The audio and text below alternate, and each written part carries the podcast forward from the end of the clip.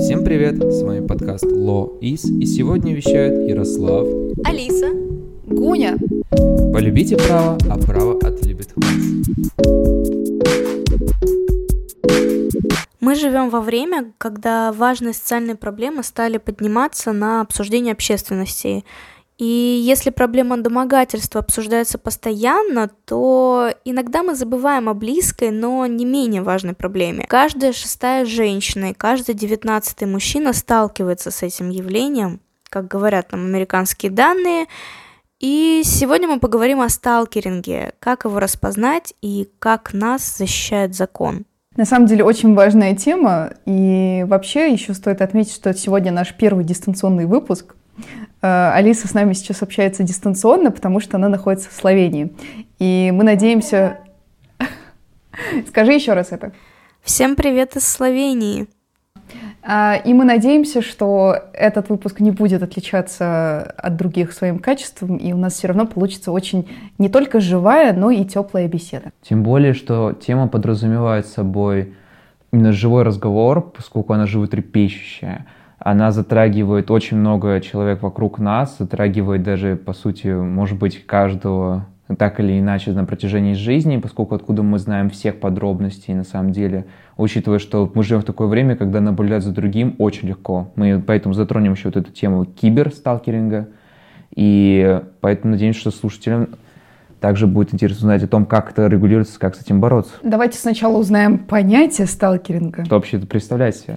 Вообще, термин появился в начале 20 века, и его ввел французский психиатр – и термин «сталкинг», как мы знаем от английского «to stalk», «преследовать», и он появился в научной литературе. В первый раз, как я уже сказала, его вел французский психиатр э, де Клерамбо в работе «Любовный психоз». Можете загуглить, посмотреть. Я думаю, интересная работа.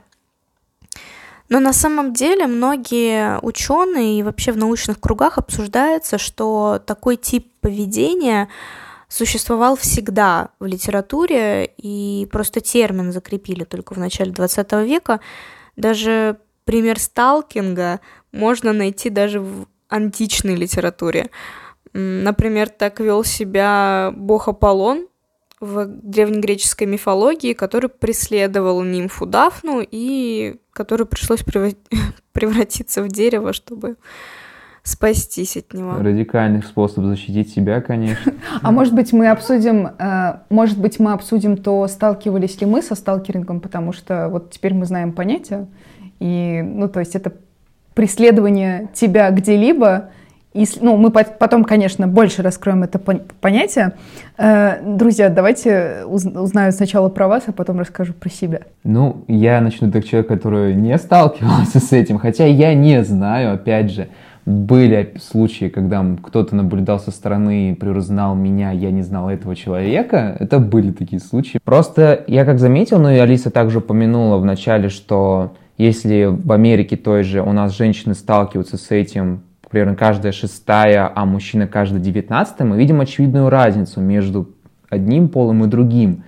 И тут все же это очевидно, поскольку будет больше именно преследовать приору очень красивая женщина, нежели очень красивый мужчина, поскольку мы понимаем, например, кто может находиться в позиции силы в отношении этого. Даже независимо от того, как вы можете, например, относиться к одному и другому полу, мы должны признавать это общее биологическое преимущество мужчины в виде того, что он может не только преследовать, но и, опять же, представлять собой определенную, может быть, и даже угрозу. Mm-hmm. Потому что, конечно, может, как я понимаю из этого э, определения сталкеринга, он может быть такой безобидный, человек может даже не знать, к примеру, что, но ну, и просто наблюдать, там, ей нравится природа, лайкать в социальных сетях и так далее, а может, наоборот, появляться в неизвестных местах, давать себе знать. Потом может даже это начать вот такое реально преследование, по mm-hmm. сути говоря.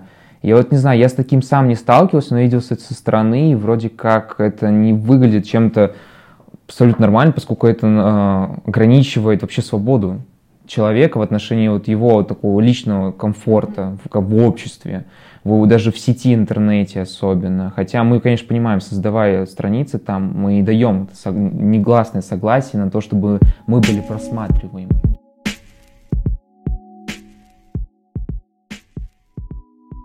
Да, ну, кстати, вот мы, правда, сейчас живем в такое время, что за нами проводить такой, ну, некую слежку, это очень просто. Это вызвано тем, что, например, э, в Инстаграме, да, есть вот эта функция, где ты можешь а, опубликовать сторис и указать свою геопозицию, и этот человек спокойно может там появиться, который осуществляет за тобой сталкеринг, да, или же, допустим, э, ты просто опубликовал фотографию, там тоже можно проверить геопозицию и все прочее.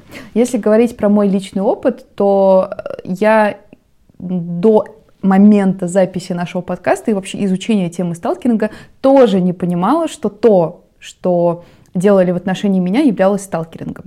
А, о чем я говорю? Например, а, помощь, когда тебе она не требуется, и человек делает это. Делает это э, не просто один раз, два раза, там, из вежливости, из э, какой-то заботы, а когда это навязчивая э, такая позиция, когда человек постоянно хочет тебе оказать помощь и делает это даже не спрашивая тебя. Вот это самое, мне кажется, противное, да, это непрошенные советы, непрошенная помощь. И вот это тоже является сталкерингом, но мы про виды поговорим чуть позже, но вот просто говорю о своем опыте, я Э, поняла для себя, что это был сталкеринг, и я очень рада, что этот человек теперь не присутствует в моей жизни, и хочу всех слушателей тоже дать им такое наставление. Э, изучайте свои отношения с людьми и задайте себе вопрос, а может быть какие-то моменты меня не устраивают, и какие-то моменты являются сталкерингом. Конечно, потому что мы можем брать даже безобидные моменты на условных лекциях в университете, угу. когда мы смотрим куда-то вперед или посматриваем чуть назад, и мы встречаемся взглядом с одним и тем же человеком, который как будто вглядывается в душу, у него в глазах что-то явно непростое. Нет, что-то явно нездоровое. Можем так сказать, можем сказать нездоровое, можем сказать просто помысел какой-то, будем говорить если юридическим более-менее термином, то, что человек, у него что-то, ну, например, замысел есть, задняя мысль, которую он вкладывает в этот взгляд.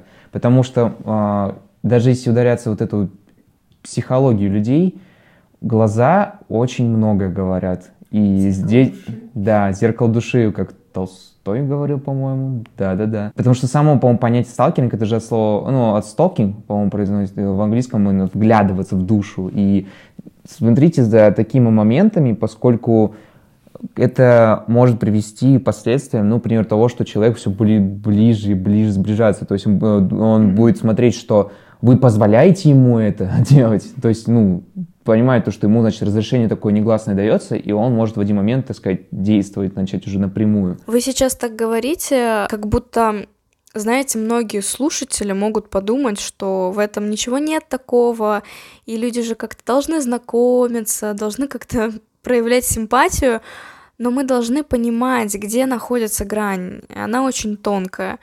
Я сейчас скажу я думаю, достаточно резкую вещь, но я считаю, что каждый из нас либо сталкивался с таким поведением по отношению к себе, либо сами были сталкерами, потому что иногда мы можем делать то, что кажется нам нормальным и логичным, но для другого человека это может быть та черта, которую нельзя переступать. У всех свое понятие о личном пространстве. Просто, наверное, нужно слушать друг друга, слушать другого человека, смотреть, как он реагирует на то, как вы себя ведете по отношению к нему. А, потому что все эти примеры, которые мы назвали, они могут быть нормальными, они считаются нормальными. А, звонки, смс, какие-то широкие жесты.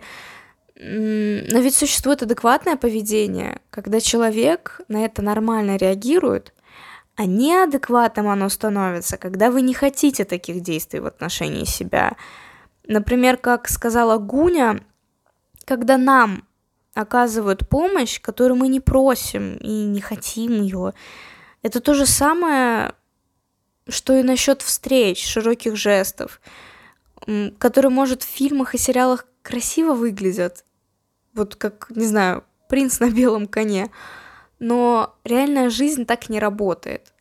Если человек нормально реагирует, то окей. Если нет, то это уже сталкинг.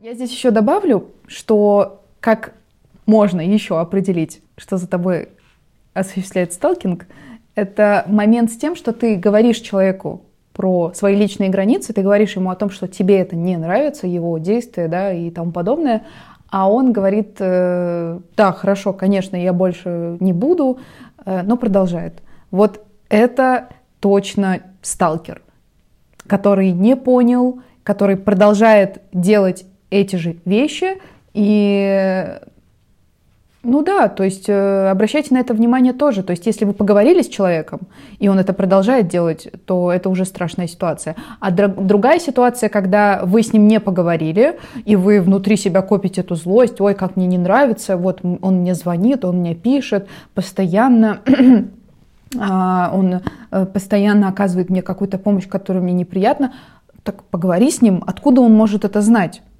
Вот и все.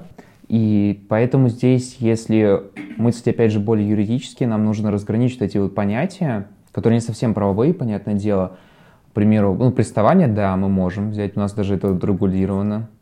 Да, домогательство как раз, это, это прямо регулировано в законе, запрещено, понятное дело. Но если мы говорим, к примеру, об ухаживании, о том, что человек просто проявляет симпатию, наблюдает, это уже то, что не может быть нормально урегулировано, потому что нам никто, например, не может запретить наблюдать. Только мораль может, к примеру, этика какая-то, а это уже внутренний э, уклад у человека. И нам, понятное дело, необходимо понимать, как это разграничивается, где, вот, например, грань между приставаниями и конкретно сталкерингом, где грань между сталкерингом и просто, к примеру, то, что человек решил посмотреть так несколько раз, им что-то ну, заинтересовало, и поэтому, чтобы понимать, а, в чем суть и разграничение, мне кажется, стоит обсудить вообще виды сталкеринга. Во время того, как я рассказывала и говорила свою позицию, что каждый из нас сталкивается с этим, может, это не та жесткая форма сталкинга, когда тебя преследуют, собирают твои фотки, следят постоянно,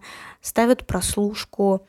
Но есть ведь более мягкие формы, которые, кажется, да, это нормально, просто я, я, наверное, какой-то неправильный, что мне это не нравится, потому что другие люди говорят, что это нормально, но это тоже сталкинг. Все то, что вам доставляет дискомфорт, это и является сталкингом.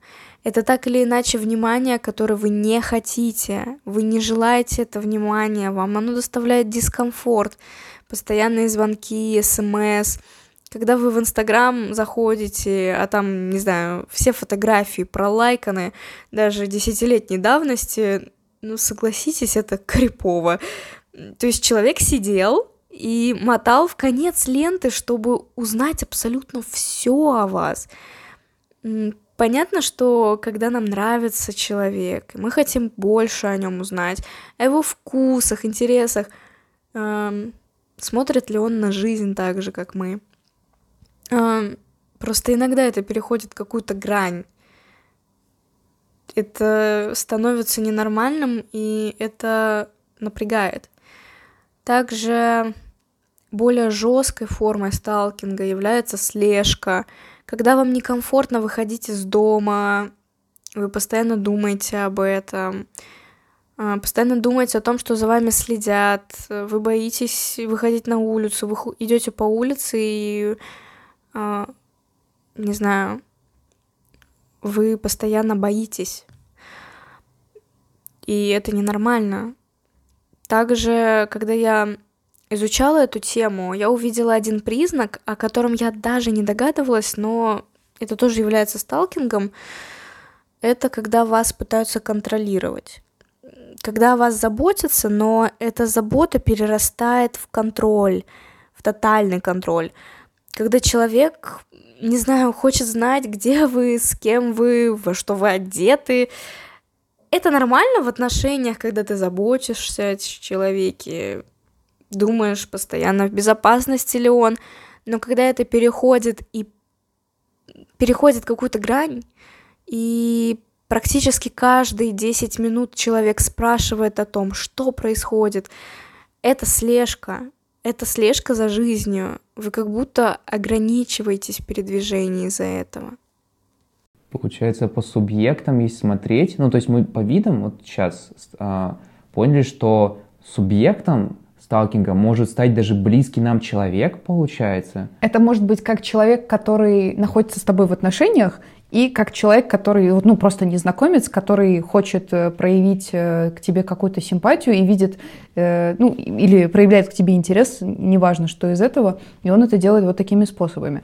И здесь я еще хотела добавить, что вот вы видите, что мы немножко подходим к теме, наверное, абьюзивных отношений, потому что, ну, я, если честно, немножко уже даже разницу не чувствую, потому что, э, видимо, со сталкеринга начинаются абьюзивные отношения.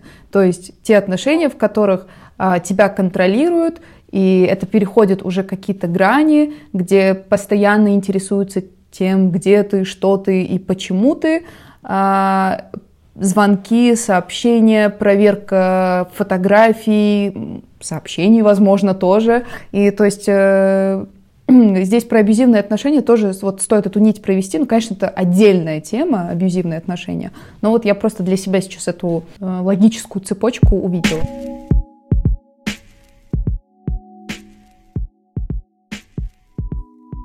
На самом деле это все связано. Я даже больше скажу, я думаю, что сталкинг, он в основном проявляется в отношениях, потому что вы этого не замечаете, когда это делает абсолютно незнакомый человек, вы это подмечаете. Вы можете как-то это остановить, вы понимаете, вы осознаете, что это сталкинг.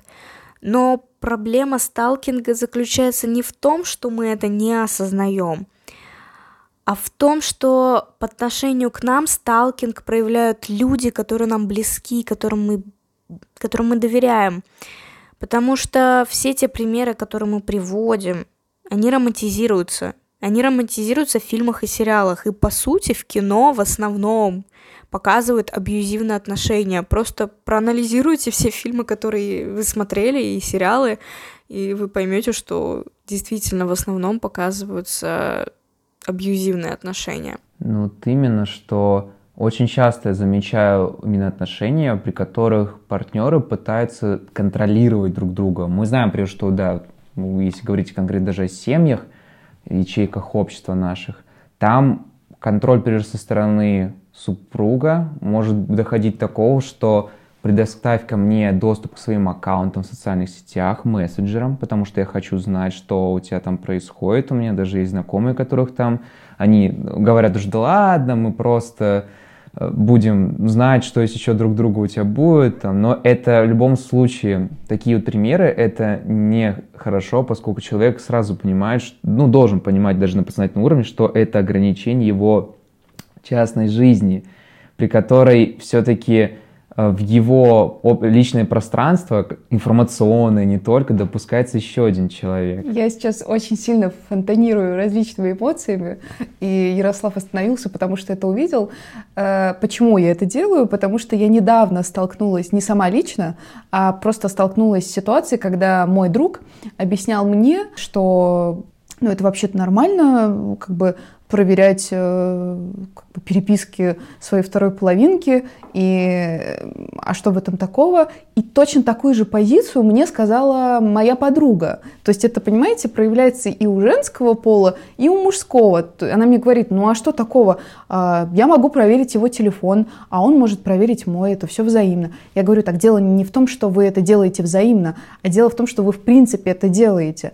И то есть я надеюсь, что у нас аудитория, она лояльна, лояльная и понимает, э, что э, э, проверка каких-либо мессенджеров — это вторжение в личную жизнь человека, и вообще, в принципе, это звоночек того, что вы не доверяете человеку, а если вы ему не доверяете, то зачем вы завели с ним отношения? То есть, я думаю, вряд ли кто-то из вас хочет заводить отношения с человеком, которому вы не доверяете, потому что отношения — это прежде всего доверие. Поэтому я сейчас просто не знала, как реагировать на эту, на, на спич Ярослава, потому что сама недавно с этим столкнулась. И, ну, не знаю, как, как это исправить, э, потому что вот у нас есть проблема романтизации сталкинга, которую мы наблюдаем в фильмах и сериалах, да, и как бы люди же набираются всего оттуда. Вот именно, и если мы это сталкиваемся вот при уже нашей жизни, но с людьми, которых мы знаем, то интересно, под, по статистике, если глядеть, такое общее социологические исследования, небось, точно проводились, потому что тема очень серьезная, с ней сталкиваются по сей день очень много людей, особенно в интернете. А, насколько я знаю, вот если вот в России брать, мне кажется, я на скидку, я не знаю, не знаю социологических исследований статистик, но мне кажется, что, наверное, в крупных городах, где условия для наблюдения за человеком очень хорошие, вот так можно выразиться, поскольку можно хорошо, к примеру, там, еще скрываться, поджидать где, знать, где человек будет, потому что доступность очень большая. Мне кажется, что чуть ли не каждая пятая, например, девушка может с ним сталкиваться. Я, в принципе, видел такие случаи вот в школе, когда у меня парни из класса ожидали у метро э, девушку после того, что знали, что она в это время, к примеру, возвращается с каких-то занятий там с цветами, там, чтобы поговорить, еще что. Ой, привет, я на тебя наткнулся здесь. Вот интересно, по статистике у нас вот как в реальности будет? Ну, мы же понимаем, что когда мы говорим про статистику, там э, мы, ну, мы, мы, мы делаем опрос людей, и мы с вами уже не, э, не раз сказали о том, что люди иногда не понимают, что это сталкинг. Конечно. То есть давайте брать это тоже в счет. Человек мог испытать сталкинг, но или быть сам, самым сталкером, да, в зависимости от опроса, что там спрашивалось, э, но не сказать об этом. То есть там может быть цифра условно, что э, 60% э, мужчин и женщин испытывали сталкинг, но на самом деле процент выше, потому что люди просто не знали Латент. об этом. Латентность получается, как у нас латентная преступность есть, также латентные, по сути, такие действия, которые люди не знали. Латентный сталкеринг. Ух ты. Ввели новый термин. Словарь Витанова. На самом деле статистика очень интересная, потому что ее нет. Статистики и исследований в России нет. И мы поговорим об этом чуть позже, когда будем изучать правовой аспект. Но, как мы понимаем, раз статистики нет, то правовой аспект тоже будет не шибко хороший. Есть только американские исследования — да и вообще проблему сталкинга в основном поднимают в Америке и Европе. Даже существует организация Stalking Resource Center, и они с 2002 года аж с 2002 изучают проблему сталкинга. И только в США, по их исследованиям, жертвами сталкинга с 2010 года стали 7,5 миллиона человек. Но ведь нам нужно брать и в счет тех, кто не осознает, что по отношению к ним сталкинг был.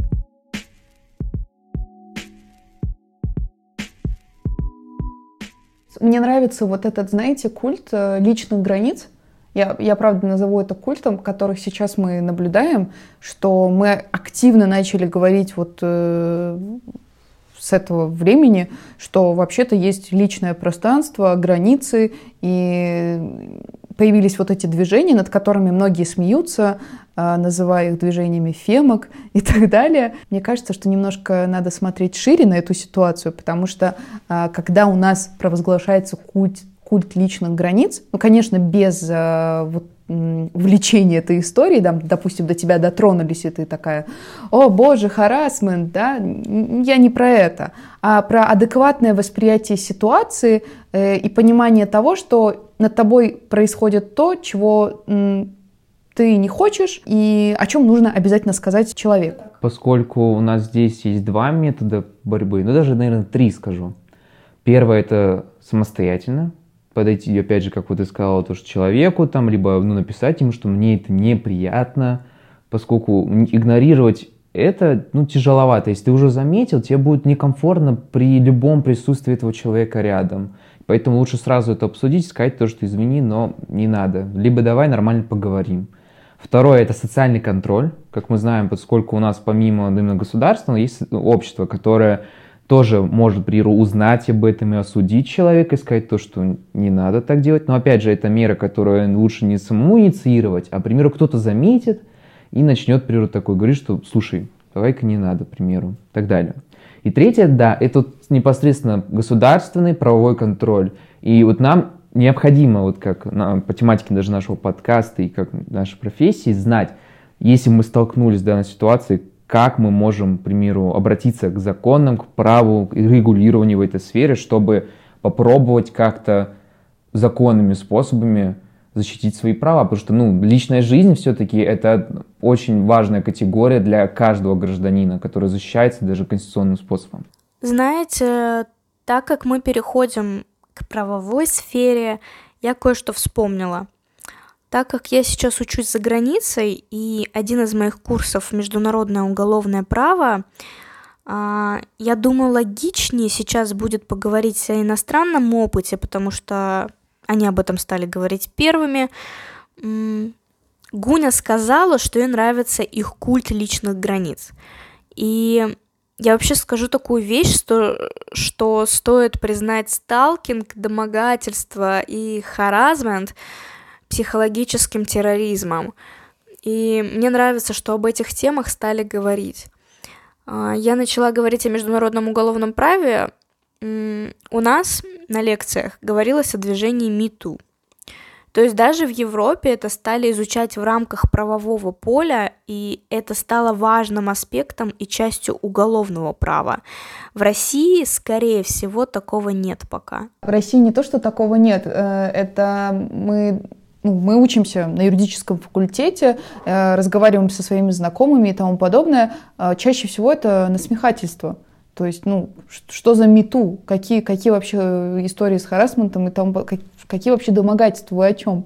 Поэтому у нас не то, что это не изучается, мы просто над этим смеемся и не понимаем. Ну, это проблема, конечно, потому что все-таки проблема домогательств и прочих действий, которые так или иначе ограничивают свободу другого человека, это противозаконно, и тем более говорить о таком в рамках э, ну, нашей деятельности, то, что да нет, такой проблемы нет, да ладно, вы уже что угодно, например, можете как домогательство ну, подвести.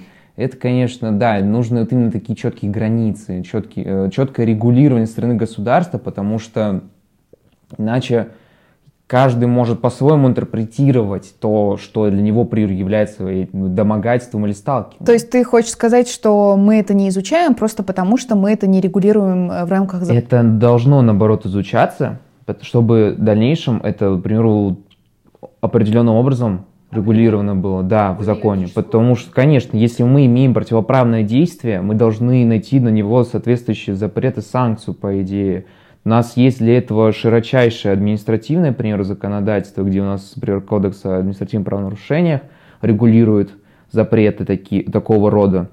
Ну и уголовный кодекс тоже. Потому что мы понимаем, что, к примеру, насильственные действия сексуального характера, это у нас запрещено. Опять же, у нас 131, 132 статьи Уголовного кодекса есть. И это хорошо, но мы, мы не можем же так расширительно толковать. Человек хотел просто, к понравится или еще что но ну, таким образом, ну, не знаю, вторгся в чужое пространство. Ну, конечно, это не должно быть э, в рамках уголовного законодательства, мы это, ну, зависит от степени, давайте тоже не оправдывать, да, конечно. зависит от того, что делает человек, но это, ладно, это отдельная тема разговора, послушаем дальше про международное регулирование, Алис. Конечно.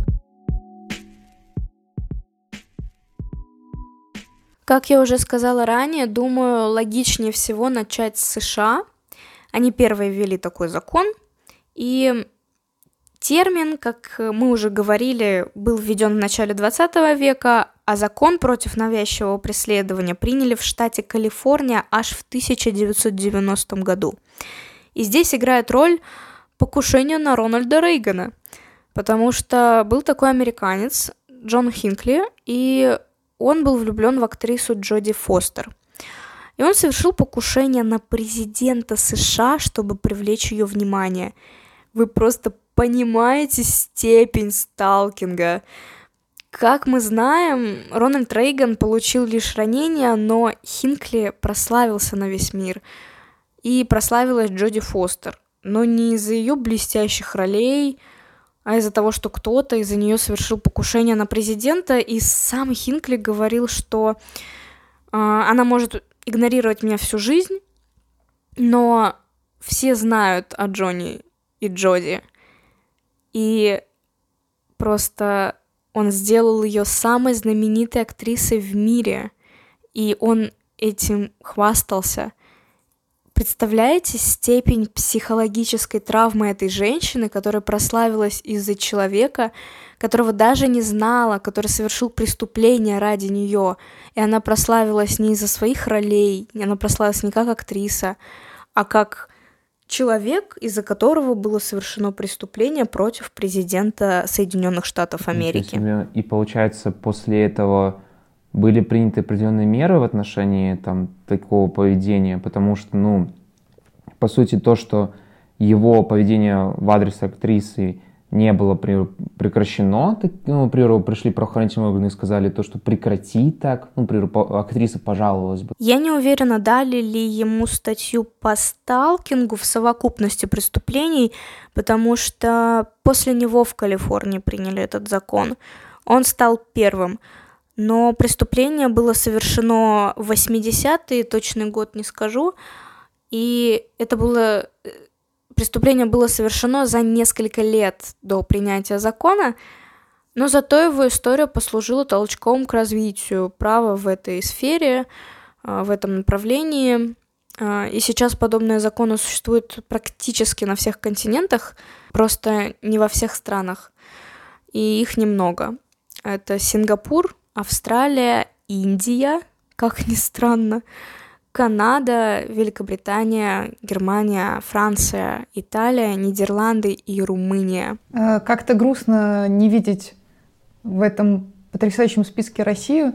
Ну, давайте обсудим, что у нас на родине. Потому что, да, вот этот случай с Рейганом напоминает наше типичное «что-то произошло, давайте что-то запретим», к примеру.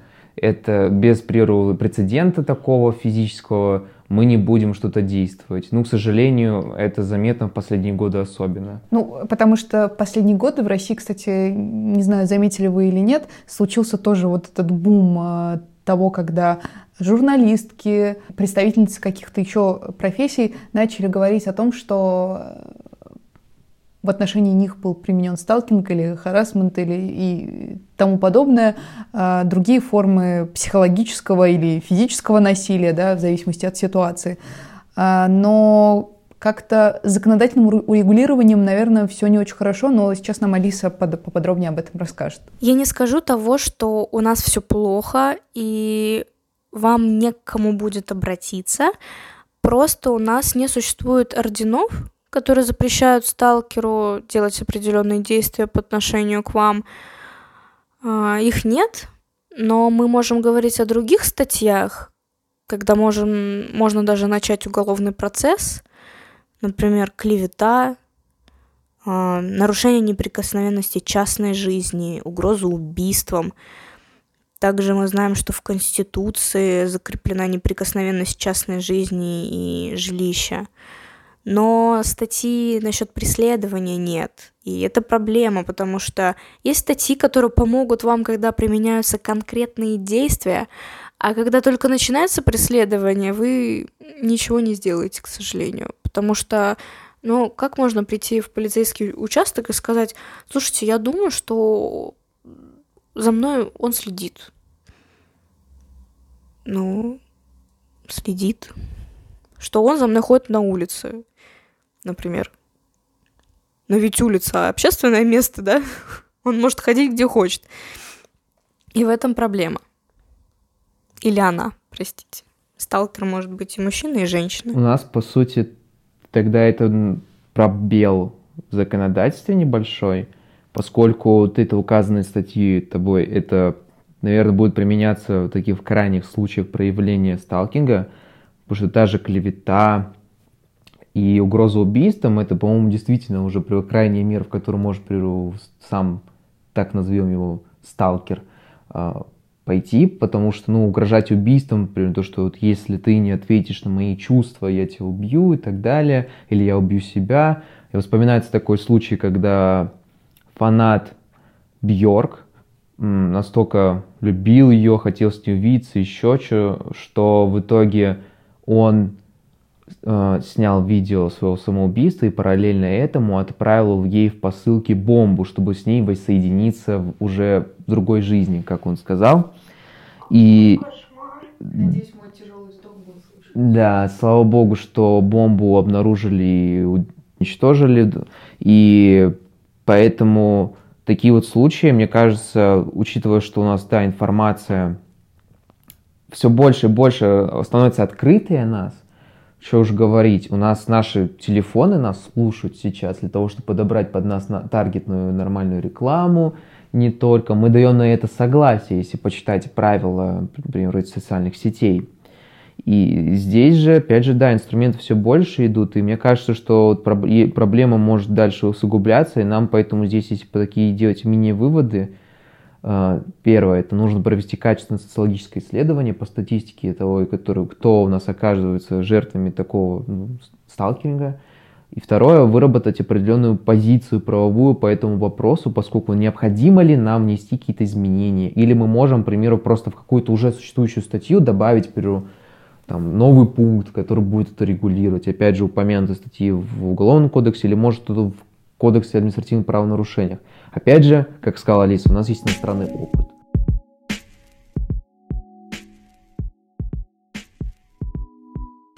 С иностранного опыта мы можем взять охранные ордена и предписания. А, такие ордена существуют во многих странах, и они начали распространяться в 96 году. Я думаю, это после принятия закона. А, как бы закон послужил толчком к принятию таких мер. И в этом году он приняли модельное законодательство о насилии в семье. И видите, здесь тема насилия идет достаточно близко. Эм, в этом модельном законодательстве прописываются основные виды насилия и приводятся рекомендации для системы защиты пострадавших. И охранные ордена, им посвящена целая глава в этом модельном законодательстве. И также всевозможные вариации этих охранных орденов существуют в США, в Казахстане, Молдове, Украине, Турции, Бразилии, Финляндии, Великобритании, Кипре, Никарагуа и Мексике, то есть тоже не во многих странах. И в ООН разделяют два вида таких приказов – чрезвычайные охранные и судебные – Первые выдаются на срок до 28 дней, когда вы боитесь и существует риск того, что как бы к вам будет применено насилие. Когда это уже начинает переходить какую-то грань, чтобы предотвратить э, насилие, выдается такой орден. А судебный приказ, он уже является либо долгосрочным, либо окончательным. То есть, не знаю, до конца дней своих ты ко мне не подходишь. И это хорошая система, это правильная система. Потому что даже то, что существуют разные виды этих орденов, это тоже хорошо. А также важно то, что такие охранные ордена, за таким охранным орденом может обратиться не только жертва, но и родственники или социальные работники. И это здорово, потому что, как мы уже говорили, не всегда жертвы могут осознавать, что э, по отношению к ним происходит сталкинг, и что это может превратиться в какую-то ненормальную форму, может перерасти в насилие. И здесь э, такая интересная заметка что в России должны были быть такие охранные ордена, потому что в российское законодательство был внесен в 2016 году законопроект о домашнем насилии, но, как мы знаем, он не прошел чтение даже в профильном комитете.